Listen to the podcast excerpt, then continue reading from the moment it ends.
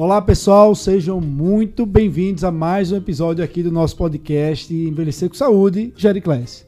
E hoje a gente está aqui para falar de um tema também muito frequente no idoso, que é tremor. Então se liga aí que vai ter muito conteúdo nos próximos minutos.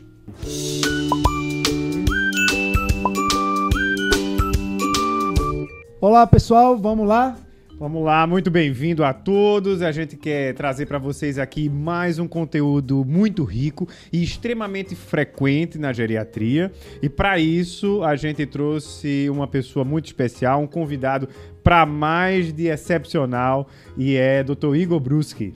Igor é nosso amigo, colega, brother, neurologista, grande neurologista e é, divide consultório comigo, né, Igor? Opa, ó o viés. E, ó o viés. e é professor também de neurologia da Universidade Uninasal. Então, Igor, estreando aqui no podcast, né? Igor é. já participou com, conosco de, de vídeos no YouTube, mas aqui no podcast é o primeiro de, de, é a primeira de muitas participações, né, Igor? Eu tô até tremendo de nervoso. Estamos começando hoje aqui no podcast. Espero que seja o primeiro de muitos. Com vamos, certeza. Vamos embora. Vamos falar, Rafa e Igor, sobre tremor. E eu duvido, duvido que alguém que atende idoso, seja na atenção primária, seja no consultório, seja se é geriatra, enfim, qualquer especialista que atende o idoso, certamente se depara com muita frequência com tremor né? Porque tremor, de fato, é muito comum. Uhum. É dos distúrbios de movimento aquele que é mais frequente. E com muita frequência traz repercussões na qualidade de vida de quem apresenta esse, esse problema. Então, por isso, a gente reservou esse podcast aqui para falar sobre tremor. E aí, a gente vai dividir didaticamente aqui. Primeiro, definiremos, né? Igor vai definir para a gente o que é tremor e aí, depois a gente vai falar sobre, diante de um paciente com tremor, como é que a gente deve raciocinar para fazer o diagnóstico diferencial. E por último, a gente vai falar um pouquinho sobre tratamento do tremor essencial. Combinado? Fechou? Ótimo, excelente. Beleza. É, é então. É, é importante a gente lembrar, e Daniel falou muito bem, que esse tipo de tremor, o tremor em si, eh, leva muito prejuízo para o paciente idoso. E daí a importância, não só o prejuízo funcional, mas também o prejuízo social, né? Porque você tem ali uma perda na sua habilidade de interagir com o meio e também tem uma perda de confiança, né? Você tem dificuldade de interagir com as outras pessoas. A gente vê que muitas pessoas que sofrem desse problema, né, Igor, é, dizem que muitas vezes tem é, receio de sair em público, de participar de um jantar com a família. De até mesmo ministrar uma palestra, Exato. porque tem receio de que aquele tremor vai, vai, vai deixar encabulado. O, tem, existem alguns pensamentos que dizem que o primeiro. É, a primeira perda que a gente tem, que dá maior prejuízo funcional, é a cognitiva. Daí você realmente tem um prejuízo de interação muito grande. E a segunda é o tremor. Porque você já vai ter uma perda muito grande da sua independência, sua autonomia. Bom, mas parece ser intuitivo, mas Diz aí pra gente, Igor, qual é de fato a definição de tremor, né? É bem interessante. Se o tremor é uma oscilação rítmica de alguma parte do corpo. Pode ser das mãos, dos membros inferiores, da cabeça. Existem exceções a essa definição? Existe. Só que, de uma forma geral, é a melhor definição que tem. A oscilação rítmica de algum segmento corporal. E esse rítmico que você fala é aquele movimento que ele se repete muito é, ordenadamente. Não é aquele movimento que é meio é, louco, não. É, não, é justamente... não. O, o rítmico da gente é aquele, ele é rítmico e é regular. Uhum. Ele se repete a, na frequência e o mesmo tipo de movimento. Um exemplo, flexão extensão do punho. É. Até porque isso vai diferenciar de outros distúrbios de movimento, né? Isso, porque aí você pode ter e também tremor associado a outras doenças, é que não é o distúrbio predominante. Tá, uhum. beleza. Então, é, com muita frequência, a gente, eu recebo no consultório, eu acredito que vocês também, pacientes que chegam para mim com a, a preocupação que estão tremendo e que isso já é necessariamente uma manifestação da doença de Parkinson. Acontece com vocês isso também, né? Isso, é o principal motivo de consulta por tremor. Assim, eles vão com medo, eu estou com Parkinson, com a doença de Parkinson. Uhum. E vim para saber se isso é realmente a doença. Isso. Então, diante de um paciente com tremor, agora entrando em diagnóstico, é, raciocínio clínico, né? A, a, avaliação clínica de alguém que chega para a gente com tremor.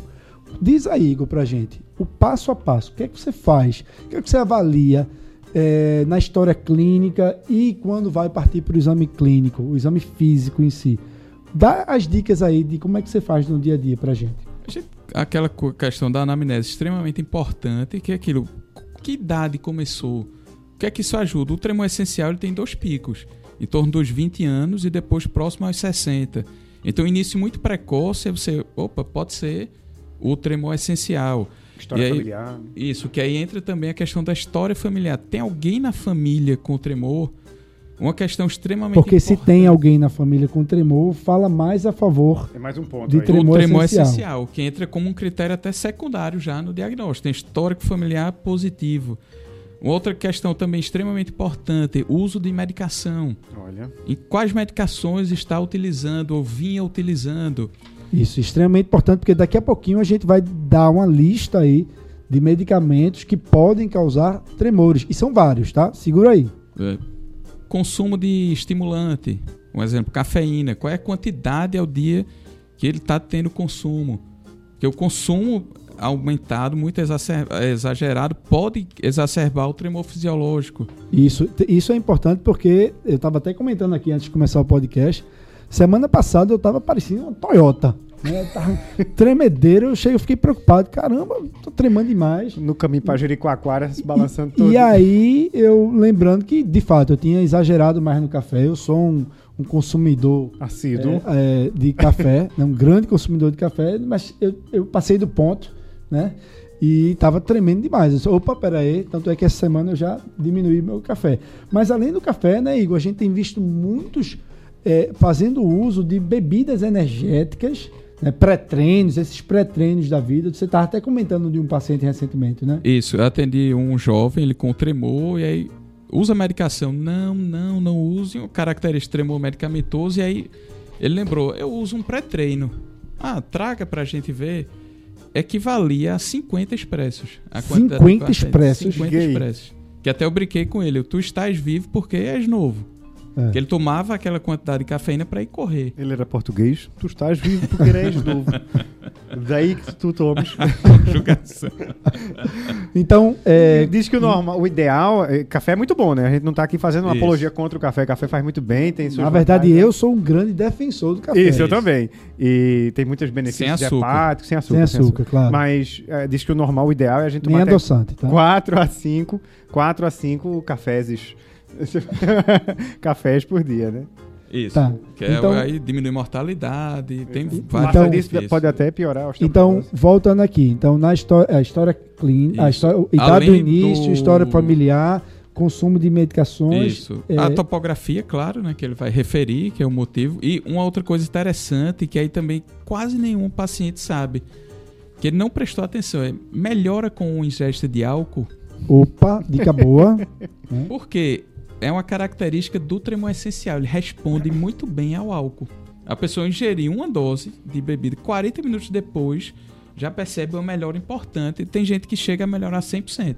O tremor desaparece. E aí, pouca gente é atenta. Acha que não é porque eu fiquei relaxado pelo efeito do álcool. Eu melhorei, porque a ansiedade piora uhum. o tremor. Então ele acha que melhorou porque relaxou. E não, não é efeito do álcool. Tanto é que se usava, isso em 1890, etanol em cápsula para tratar o tremor essencial. Na época ninguém sabia que ia causar cirrose.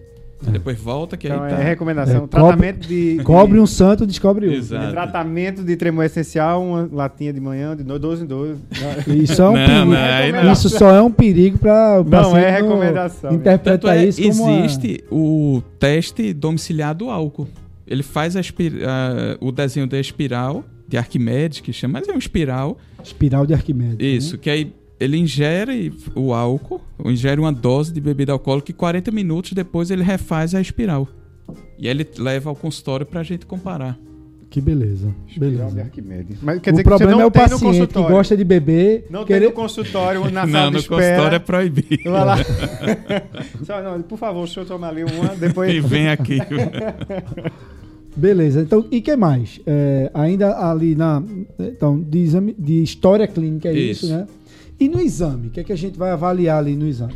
Aí no exame a gente que é a fenomenologia do distúrbio do movimento, do movimento involuntário. Ele é de repouso ou de ação, esse tremor, isso, ou os dois. Isso é um grande divisor isso. de águas. Para né? o raciocínio clínico ajuda bastante. Que aí tremor de repouso, principal hipótese Parkinson. Claro que vão ter outros, mas você já acende o alerta. E aí tremor de ação, aí a gente precisa diferenciar. Esse tremor ele é postural, ele é cinético, que é o que vai ocorrendo durante o movimento. Postural é quando você está numa determinada postura e ele. Isso, que aparece. é você estar, tá, por exemplo, contra a gravidade. Uhum. O de repouso, eu vou colocar o membro apoiado. Uhum. Por exemplo, apoiar na coxa, que ele sentado apoiou na coxa, e aí você vai ver. Então é importante dizer que tremor de repouso, necessariamente, o segmento ele tem que estar relaxado e apoiado. Isso, porque aí né? você não vai estar tá tendo fazer nenhuma contração muscular para manter aquela posição. Ele Isso. vai estar em posição neutra, relaxado. Isso. Porque muitos ah, é, confundem tremor postural achando, ah, treme é, numa determinada postura, mas está parado o membro, isso é um tremor de repouso. E não é. Não, esse é postural. Tá. Um tremor postural, por definição, ele é um tremor de ação. Né? Isso. É, ele é, não é um tremor divisão, de repouso. Isso, de repouso né? e ação. A ideação, o postural o cinético, que é o que ocorre ao longo do movimento, que é isso, é bem interessante. Isso é uma característica do tremor essencial. Todo mundo, ah, mas é um tremor postural. Na verdade, o principal componente dele é um tremor cinético. O tremor é, é essencial, o principal isso. componente é o tremor é o cinético. cinético né? é, por exemplo, a pessoa vai pegar um copinho de café para tomar e aí tem muita dificuldade ao longo do movimento, durante a alimentação, que é isso que Rafael estava comentando que é, causa muito constrangimento para a pessoa. Ele evita sair, ah, não vou ao restaurante que vão ficar olhando. E aí, quando ele vê alguém observando, aí ele fica mais ansioso e aí piora mais ainda. E aí piora a ansiedade, piora fica aquele ciclo de retroalimentação. E o tremor intencional, que é bem característico das alterações de cerebelo, que é, é que ele é pior no final do movimento, quando ele está para atingir o alvo. Tanto é que a gente faz isso para avaliar a dismetria, né? Isso, a prova index nariz. A prova index você nariz. percebe bem. É. E... e tem o tremor de ação específica, né? Isso, que é, chama tremor tarefa específica. Por exemplo, tem um que é paciente para escrever. Já teve um publicado que era de beber água. Ele fazia um tremor de mento só quando ia beber só água. Só ia beber água? É. De mento? Isso. Que é tremor tarefa específica. E tem o que chama tremor isométrico que é quando você faz uma contração mantida. É na academia você pegando Isso. um peso. Que né? esse aí todo mundo tem. Se for pegar um peso em excesso, a gente tem tremor. Doutor, eu tremo muito quando eu pego muito peso. Isso é todo mundo, né? É uma forma de proteção para não romper a fibra muscular. Uhum. Certo. Beleza. E outra coisa importante, você falou aí, né? É uma característica semiológica bem Isso. importante é se é tremor de ação ou se é tremor de, de repouso. repouso né? Como você falou, tremor de repouso o carro-chefe é Parkinson. É, é, né? eu, eu, só chamando a atenção uma coisa que eu me lembrei agora. É, o paciente com sarcopenia, muitas vezes, um, um, vai ter um tremor isométrico, às vezes só em ficar em pé. Você veja que ele vai ter aquele tremor de corpo todo, tremor da, dos membros inferiores, só porque ele está extremamente sarcopênico. Então, ficar em pé é muito pesado para ele. É. É. Ficar em pé tem uma coisa inusitada, um diagnóstico mais raro: tremor ortostático primário. Que o paciente só tem tremor nos membros inferiores de frequência bem alta só quando está em pé. Ele sentou, desaparece, deitou, desaparece. Tanto é que para registrar, você tem que pedir no exame, fazer o exame com o paciente em pé. É. E esse tremor tem uma curiosidade que a gente ausculta o tremor na panturrilha. Yeah. É? Chama sinal do helicóptero. Que aí você já prestou auscultando o músculo. Rapaz, essa eu queria ver. Essa, essa daí. Quando a gente terminar aqui, a gente vai fazer um teste aqui na canela. Então, é, saber se é de ação ou o de repouso, o que mais? Repouso, fatores agravantes, é mais do exame clínico. Eu vou pedir para ele escrever, e aí você consegue observar, para ele desenhar uma espiral, que é essa que chama espiral de Arquimedes. Essa a gente pode botar aqui, né? O... É. Para quem está nos vendo no YouTube, vai poder e vai ter um checar aqui na tela, na televisão da gente. Quem está aí nos ouvindo no podcast apenas. Mas, depois, não... mas tem um linkzinho, vai ter um link aí embaixo, você pode baixar. E Igor colocou uma... uma figura. Foi hoje? Paciente Foi, hoje? Hoje. Hoje no consultório de Igor. Explica aí pra gente. Porque o a seta é a posição do papel, assim, tá para cima, ele tá aí de Sim. lado. O paciente estava aqui, né? Isso. Na base. Aí pedi para ele desenhar o, a espiral e aí vejo que segue um eixo a piora do tremor. Nesse sentido diagonal, exato, assim, né? Exato. E aí você vê, quase não tem tremor, chega naquela posição, acentua bem muito, aí desaparece, aí volta. Isso aí é uma dica bem sutil, os truques para tremor essencial. Certo. Ele muda, ele segue um eixo único. E o tremor distônico de Parkinson, não, ele tende a ser ao longo de todo o todo ele, né? Isso. E teria essa variação. Além do, da espiral de Arquimedes, a gente faz aquele também jogo da Desenhar velha, né? linhas, que é mas, como se fosse um escada. Essa é a espiral de Arquimedes, do... não? É. É. Que é desenhar a espiral, é porque foi quem descreveu. Quem... É, eu normalmente costumo fazer a espiral de Arquimedes e o, o, o velho jogo da velha e fotografo né? É. E boto uh -huh, no, no, prontuário do paciente. Eu, é. eu né? também faço. Até para fazer o segmento. Né? Isso, né? que às vezes ele, mas eu não tô melhor. E olha aqui o desenho, a diferença. É. De ter paciente que às vezes não consegui nem pegar, nem fazer um traço assim, de tremor tão exacerbado e depois ele faz. Aí um exemplo, um tremor feito aquele que estava, ele, mas eu tô pior. É. Na verdade antes nem conseguia. E, e, Igor, além, de, além disso, outra coisa importante é a gente ver a localização do tremor, né? Isso, que aí já ajuda Qual bastante também né? no raciocínio. Feito eu falei, tremor isolado e menos inferiores. É, você pode ser essencial, pode, mas pensar em outra etiologia. O, o essencial é basicamente aonde? Principal, membros superiores, 90%. Bilateral. Bilateral, que é uhum. é aquilo, diagnóstico tremor essencial, um tremor bilateral Uhum. É, que já tem a duração maior que três anos, que tem história familiar positiva e resposta posi é, ao álcool. Uhum. Ele e, melhora. E é, é, 90%, e é um tremor bilateral e simétrico, tende a ser simétrico, né? Ele tem uma discreta assimetria. Antes de dizer, olha, é um tremor simétrico, na verdade tem uma discreta assimetria, que é aquele feito. Pode ter algumas posturas Mas não é tão assimétrico não, como não no é, Parkinson. Né? Exato, né? não é uma coisa tão evidente feita a doença de Parkinson outras situações que têm uma simetria muito grande. E outra, o tremor essencial ele tende a ser isolado na sintomatologia. E, no, e o Parkinson você Não, vai ter Você vai ter a lentidão, né? que é a bradicinesia, a rigidez muscular. E aí 90% acometido de membros superiores. Uhum. E aí, cefálico, já chega a 50%, aí pode ter de voz também. Eu tive um paciente que só tinha tremor de voz. Né? É, que aí a gente até fica tremor isolado de voz. Feito tem tremor isolado de repouso, que você ainda não consegue fechar um diagnóstico. É. Nem tudo que treme é Parkinson, né? Isso, é. e nem todo Parkinson treme. Nem todo Parkinson é treme. Um quarto dos pacientes com Parkinson não tem tremor em nenhum momento da doença. E, e até um terço não tem tremor, pelo menos na apresentação clínica, né? Isso. né? Isso é importante a gente saber. É, tremor de cabeça, né? É um, é um tremor que fala contra Parkinson, né? Isso é uma coisa que muitos não sabem, né? Isso. E fala mais a favor do tremor essencial, né? Igor? Isso. Geralmente o tremor do Parkinson ele tende a ser mais no mento. No é mento, coisa tremor até... de mandíbula, né? Isso. Que é. até brincava com estudante, residente, ele já vai dizendo, não é Parkinson. Com o tremor. Não, ele, é. ele já, ou então também não é indiano, né? É. My name is Sudan. Mas aí, pronto, outra ele, dica, assim, você... Assim. Tremor na mandíbula, com a boca fechada, pensar em Parkinson. Boca aberta, pensar em tremor essencial. Que é o tremor boca postural. É. é essencial. Que aí você faz a, o tremor postural. Mas é balançando de lado ou para frente?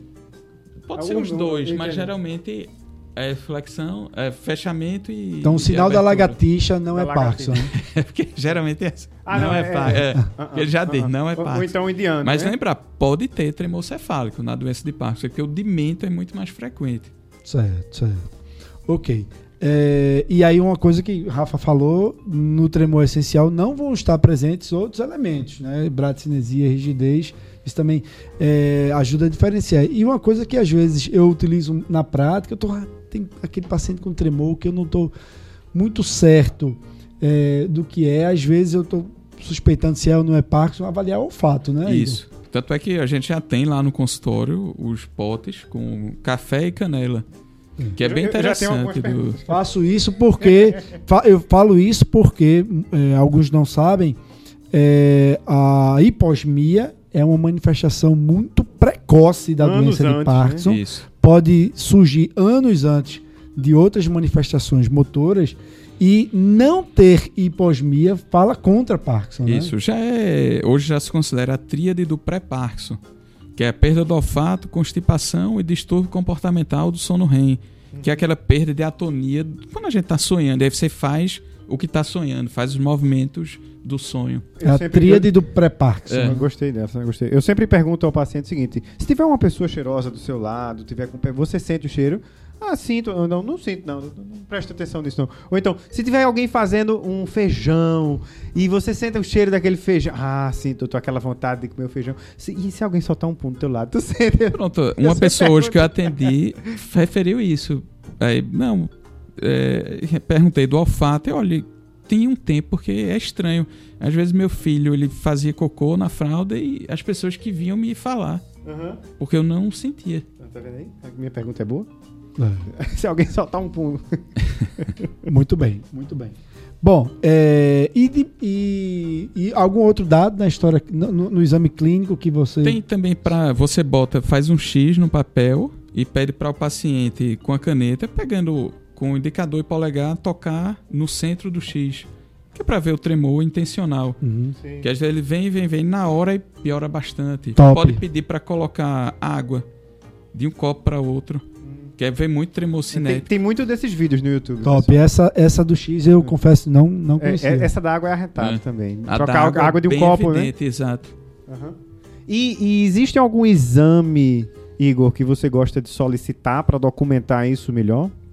Você pode lançar mão da eletroneuromiografia, mas não é obrigatório. Você, o que é que ele vai ajudar? Você vai falar a frequência do tremor, que é aquilo é de 5 a 7, menor que 5, maior que 7, para ajudar tremor de baixa frequência, cerebelar, tremor 5 a 7, característico do Parkinson.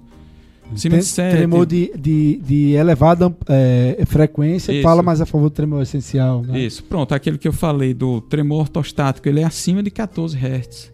Então, de alta frequência, só em membro inferior, só em ortostatismo.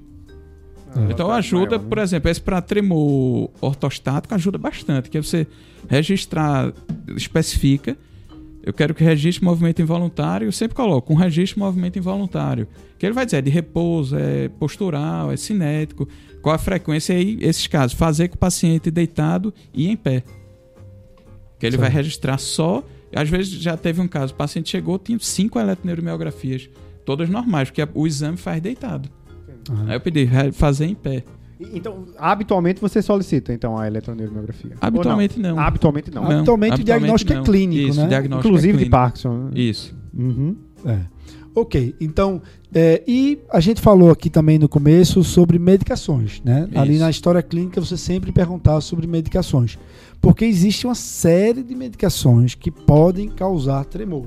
Que medicações são essas aí, Rafa? Aí. Olha, eu tenho aqui uma listinha que eu vou ler para vocês. Tem os neurolépticos que podem fazer isso, clorpromazina, levomepromazina, tioridazina e vários outros, né? A, a, inclusive quetiapina, aripiprazol, risperidona, que são mais conhecidos da gente, a clozapina também. Outras medicações com efeito antidopaminérgico. Aí vem extremamente conhecidas: metoclopramida, é, bromoprida, domperidona e por aí vai. A gente tem os antidepressivos, que a nossa prescrição do, do paciente geriátrico é extremamente frequente, onde a gente vai ter ISRS, como fluoxetina, paroxetina, escitalopram, citalopram e por aí vai. Essa eu me lembro, me marcou, um dos primeiros pacientes que eu vi, quando ainda residente de clínica médica, paciente estava utilizando citalopram e começava a tremer. Eu disse, citalopram, nunca ouvi falar que citalopram que ela uhum, uhum. Fui ver, tá lá, né? É, é uma das causas de... Eu, eu tenho uma que eu perguntei a Igor, Igor não lembra não. Mas há um tempão atrás eu tive um paciente que ele usava esse talopram e um tremor danado. Eu disse, meu Deus, será que esse talopram... Aí eu mandei mensagem pra Igor, isso faz uns seis anos.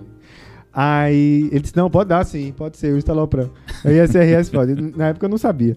Aí, é Medicação, tudo pode. Tudo pode. Não, hoje eu decidi isso. Quando o paciente diz, eu acho que foi isso, eu disse, eu também acho. Eu, eu, eu sempre concordo. Ó, valproato, lítio, carbamazepina, lamotrigina como estabilizadores Val, de humor. Valproato, muito. Valproato. Muito, inclusive valproato. parkinsonismo. Parkinsonismo. Valproato, além do tremor, o próprio parkinsonismo. E lítio é, também. Né? Lítio também. Lítio, é. E bloqueador do canal de cálcio, como flunarizina, sinarizina, verapamil, anlodipino, nifedipino. Todos eles também são muito frequentes e, e, podem levar a tremor também. Outros como depletadores de dopamina, né, como reserpina ou tetrabanizina, que são menos comuns, podem ser também. A miodarona, que eu aprendi hoje também. Isso. A miodarona, que pode ser um deles. Hormônios tireoidianos, naturalmente, né? Levotiroxina. Anfo-B, metildopa, disulfiram, pode fazer também. Xantinas e... Assim, disulfiram, como se a gente utilizasse... disulfiram, como se a gente usa, utilizasse não, é? Todo dia, Todo dia. Olha aí. Quando que... é que tu usasse disulfiram, rapaz? É porque foi a empolgação. E aí outras bem comuns também, o ciclosporin. Só faltou dizer resapina. É, é. tu não estás usando não, é? estás usando um pouco. E outros ainda que a gente usa bastante também, como morfina, próprio fentanil, oxicodona, tramal, todos eles podem levar. A tetrabenazina é utilizado para tratar coreia de cinesia. Tá vendo aí? Aí tem que importar. É bem raro, bem raro mesmo o uso. Uhum. É, de medicamento, veja como é frequente. Ontem teve um e caso. Você falou aí, desculpa, Igor, você falou aí dos beta-2 agonistas? Não, não falei. É não bem falou, lembrado, né? corticoide, é uma das causas mais comuns, corticoide e beta-2, né? Aquele paciente que está usando ali pro DPLC, asma. É. É... Que inclusive não quer usar porque treme. É. Ontem, dois casos. Um, já o retorno, usando lítio, um tremor. Vai, conversei com o psiquiatra, conseguiu reduzir, ele voltou. Top. Reduzir 50% a dose, zerou. E é. outro com um alodipino. É, anlodipino eu já vi, mas é, é, é, a quantidade de pacientes que a gente tem usando anlodipino... E que chega é tremendo. É. É, então, eu vi pouco, né? Mas está lá descrito, né? Está lá descrito. Mas acontece. Bom, então, resumindo aqui, a gente está diante de um paciente com, com tremor, a gente vai ver esses pontos todos que já foram Isso. discutidos aqui. É, e quando é que a gente tem certeza, a gente pode dizer assim, não, esse paciente aqui é um tremor essencial. Resume aí pra gente. Você deu uma pincelada, mas resume. É, que é aquilo, o paciente tem um tremor, principalmente membros superiores, a maioria das vezes simétrico, duração maior que 3 anos, tem história familiar positiva, responde ao álcool, e aí entra aquilo no exame clínico, ele não tem rigidez, não tem bradicinesia, ele não vai ter parkinsonismo. Que existe uma situação mais rara na doença de Parkinson, que o tremor de Parkinson a gente classifica ele em três subtipos. Aí tem um subtipo que ele não tem tremor de repouso, mas tem tremor postural. E lembrar isso, que é uma coisa também importante. Os pacientes perguntam: eu tenho tremor essencial, eu vou ter Parkinson? Eu olho, é. não aumenta a chance, ele vai, mas também não lhe protege. Que é preciso ficar claro isso. A pessoa, ah, não, eu não vou ter Parkinson, eu tenho tremor essencial. Que é isso, precisa reexaminar esse paciente rotineiramente. É. Ele é não, não fica. Eu e Igor, a gente tem uma paciente em comum, né, que a gente viu recentemente, que ela tinha sabidamente um tremor essencial. Isso. E durante um tempo ela utilizou até medicações acertadamente para o tremor essencial. Um belo dia ela chega para mim com muito desequilíbrio, com quedas. Pedi para Igor vê-la também e estava lá um parkinsonismo. Ela estava Isso. com um parkinsonismo, claro. Ou seja, não é porque ela tem tremor essencial que ela não pode vir em algum momento a desenvolver Isso. uma doença de Parkinson. Né? A mesma coisa, o tremor essencial ele tem dois picos. Esse que é em torno de 20, isso é, vamos dizer, aos 53 eu comecei um quadro de Parkinson. Aos 60 eu posso ter o tremor essencial. Ah. Que é o, um pico maior, mas ele, eu não é fico. É outro, né? Exato, eu não fico é imune a ter. Porque eu tenho uma doença e não posso ter a outra. O raio caiu duas vezes no mesmo lugar. É, porque às vezes tem, e às vezes você precisa tratar os dois. E Igor, deixa eu perguntar: existem sinais de alarme que a gente precisa ficar atento quando aparece num paciente com tremor? Então ele tá tremendo, mas ele tem isso. Opa, peraí, calma. Eu preciso ficar mais atento. Ó, oh, ele tá tremendo, mas ele também tem isso aqui. Tem alguns sinais de alarme assim que você fica mais ligado? Tem. Tremor unilateral. Hum. Que aí você já pensa Opa. em Parkinson. Uhum. É, não resposta ao tratamento. Também é um sinal de alerta. Especificamente em tremor essencial, você pensou e não respondeu ao álcool, sinal de alerta. Hum. Então, tem, e no exame clínico, assim, tem rigidez, tem bradicinesia, aí também chama a atenção. Né? Isso. Né? Aquele movimento que de repente ele não parece ser tão rítmico, né? Pode ser um pouco. Isso, que é um tremor arrítmico, aí pensar em tremor distônico. O paciente uhum. tem distonia e tem tremor. Qual, o que um é que ajuda né? na distonia? Existe um ponto neutro. Uhum. Por que treme? Porque a postura distônica ela faz como se fosse uma torção. Uhum. E aí, em algum ponto, por exemplo, tremor cefálico, o paciente está lá. Não. Porque na verdade ele está ali com a né? postura para cá. Só uhum. que eu não quero andar assim, eu tento corrigir. Aí fica aí não, fica... não, né? Aí você vê, paciente É uma distonia, cá, mas piorou. ele fica com não, não, né? Isso. Aí achou aqui que a posição da distonia, ponto neutro, desaparece o tremor. Uhum. E aí isso já lhe ajuda. É feito para examinar tremor de repouso. Eu sempre tento distrair o paciente para ele não ficar é. segurando. Que é isso, o paciente ele tenta arrumar formas de fazer contração muscular para anular o tremor. Que é aquele paciente, você pode ver, quem tem tremor essencial, ele nunca quer tomar em copo plástico. Porque, Porque se ele apertar com força, vai quebrar. compensar, né? E aí, se ele pegar um de, de cerâmica, ele aperta e ele consegue anular. Então, você vai ver ele pegando com, com as duas mãos. Por quê?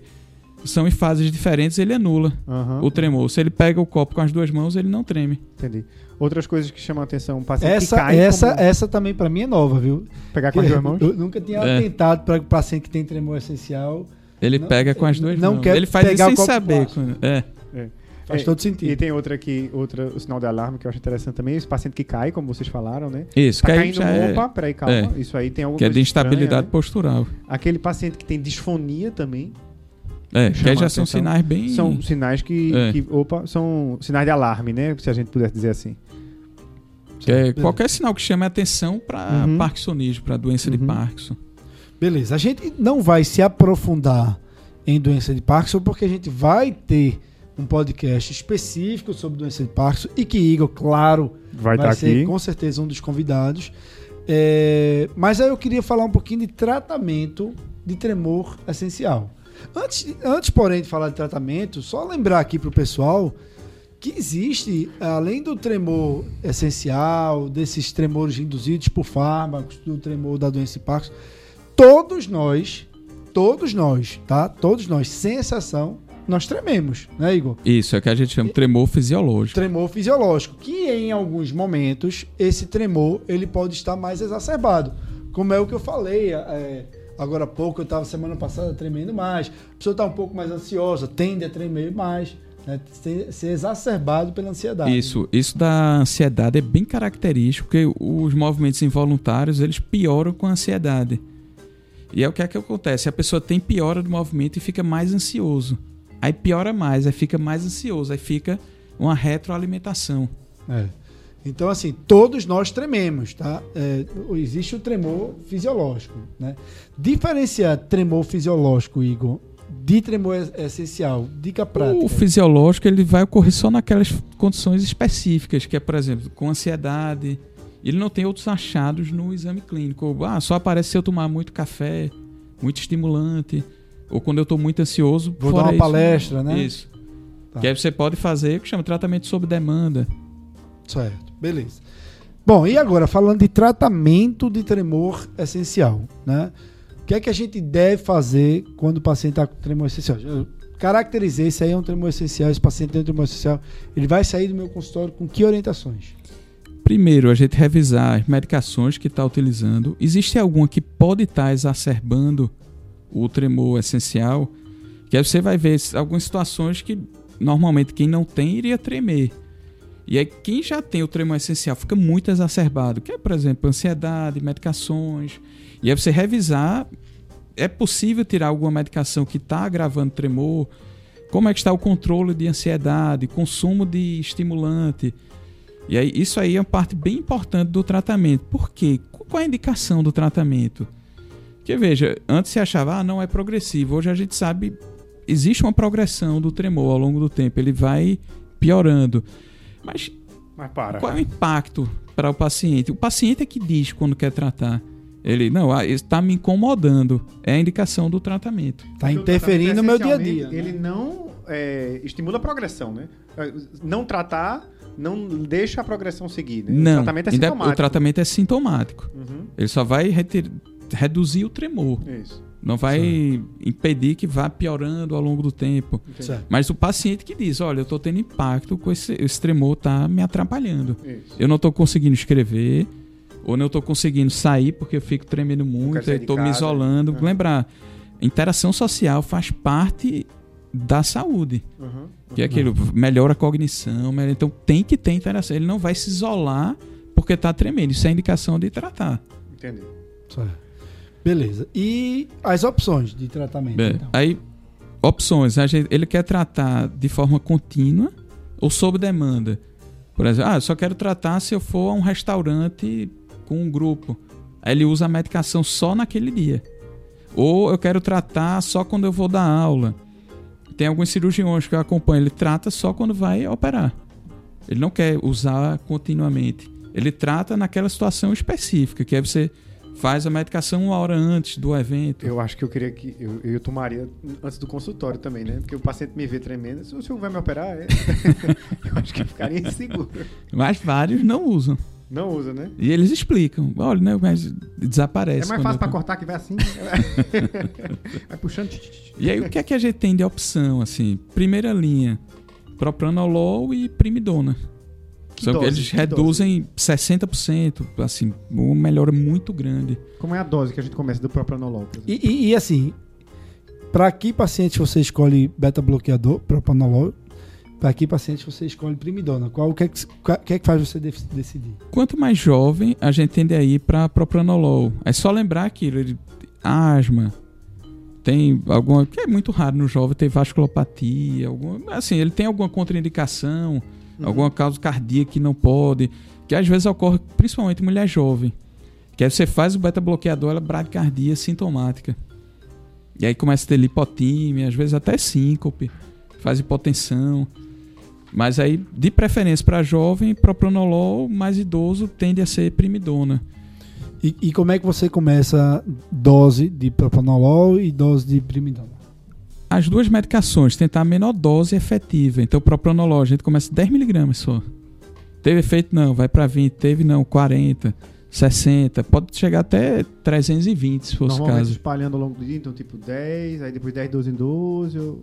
Tende principalmente a gente fazer a dose pela manhã. Uhum. Porque à noite, como ele vai estar dormindo, não teria o benefício, entre aspas, da medicação. E até porque beta-bloqueador, a gente falou isso no podcast insônia, é causador de é. distúrbio é. do sono. E né? pesadelo, insônia, pesadelo. Uhum. É, e primidona? Primidona. Começar de preferência à noite, que tem uma coisa que chama efeito de primeira dose. Que é o paciente, na primeira vez que usa primidona, tem um mal-estar muito grande. Sensação de lipotímia, de pré-síncope. Eu já tive alguns pacientes que desistiram da primidona após a primeira dose. É. Aí eu começo um quarto. Tem que avisar 25 antes, né? miligramas só. Um tem quarto do comprimido. Olha, mas use à noite já quando for dormir, porque aí já minimiza. Vai ter um e aí você vai né? progredindo, né? é, você vai progredindo a dose, podendo chegar até 750 miligramas por dia. Então tem uma margem bem grande. A gente vai, tem gente que responde com 25, tem. Aí você vai aumentar, não. Ele vai usar um quarto, a caixa vai durar um ano. Entendi. Certo. e aí, se não respondeu, você pode associar os dois.